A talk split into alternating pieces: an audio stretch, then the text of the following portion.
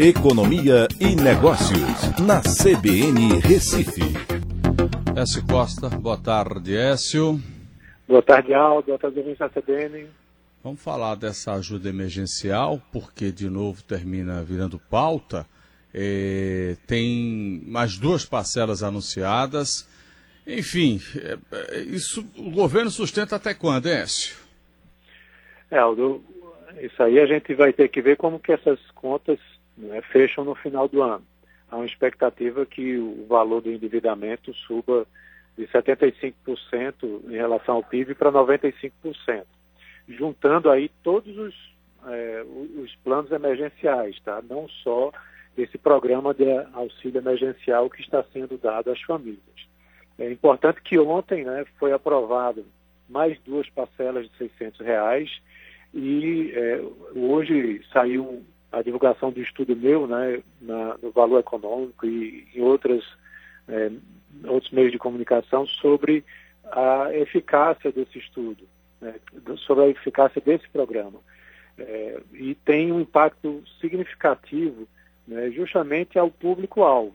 Tá? Quando você vai olhar a destinação nos estados do Norte do Nordeste, é, tem é, um impacto que muitas vezes chega a ser de 20% do PIB, entendeu? Para você ter a ideia do, do tamanho que isso representa.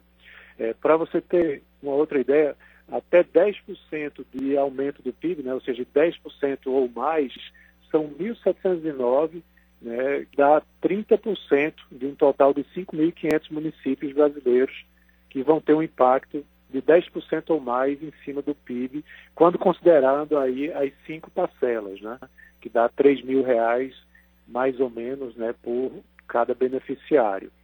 É, no estudo que eu fiz, a, junto com o Marcelo Freire, da Secretaria de Desenvolvimento Econômico, a gente foi analisar também a eficácia disso em relação às pessoas que vão receber o auxílio.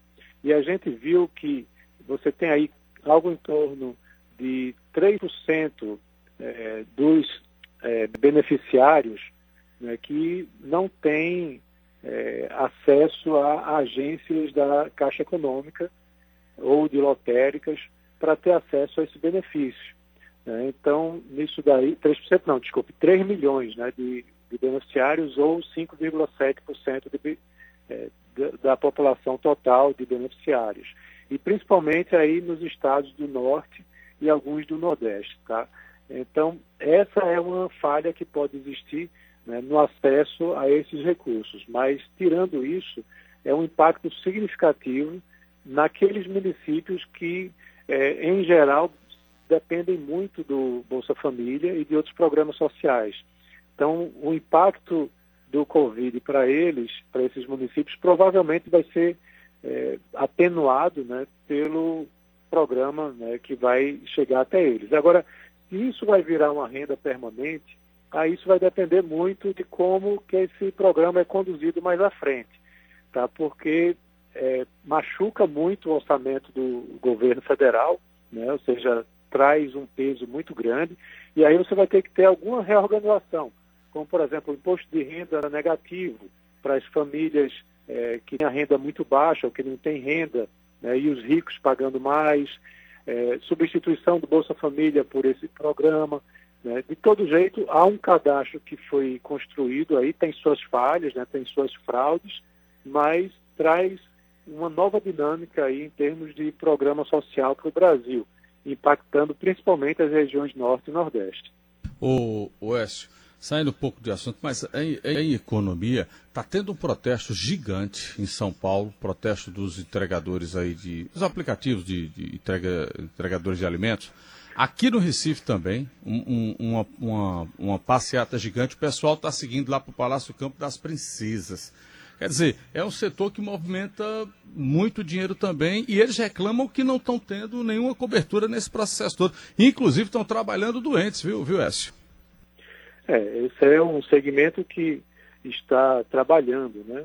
Diferente desses outros que a gente estava mencionando, que não estão trabalhando, que não têm condições né, de trabalhar, certo? Então é uma categoria diferente. É claro, é válido protestar, certo? Cada é, categoria pode protestar, mas a gente tem que ver que há diferenças, né? Essas pessoas que eu mencionei aqui, claro, tirando esses que fizeram de forma fraudulenta, que isso tem que ser preso, inclusive, na minha opinião, mas os que não fizeram é, são pessoas que realmente precisam, que estão deslocadas, que não estão conseguindo trabalhar, né, ou são beneficiários de algum programa é, assistencial que estão lá no cadastro único ou do Bolsa Família. Então é uma categoria diferente. Né? Então é, eu acho, como eu disse, válido, mas tem que ser tratado de forma diferente né, do que é, esse que eu acabei de mencionar. Écio Costa, até amanhã, amigo. Um abraço a todos, até amanhã. Obrigado.